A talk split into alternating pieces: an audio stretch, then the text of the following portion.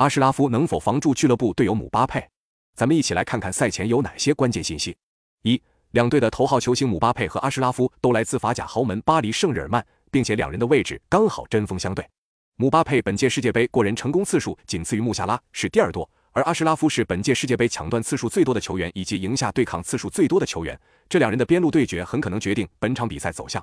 二，在昨天的比赛当中，阿根廷三比零大胜克罗地亚，梅西一传一射，目前已经达到五球三助攻，已经超过了姆巴佩的五球二助攻。此前还是金靴头号热门的姆巴佩，本场肯定也是要拼命努力进球和晋级。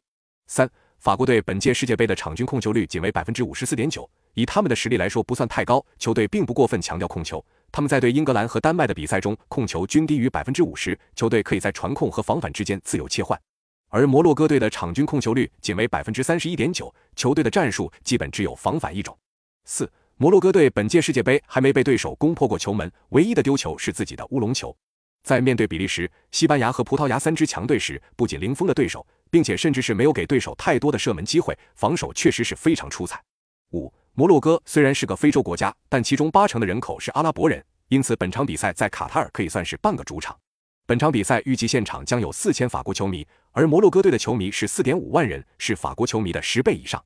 六，摩洛哥队在世界杯中一共十六次跟欧洲球队交锋，取得四胜七平五负的成绩，不败率很高，并且其中输球的五场比赛都是一球小负。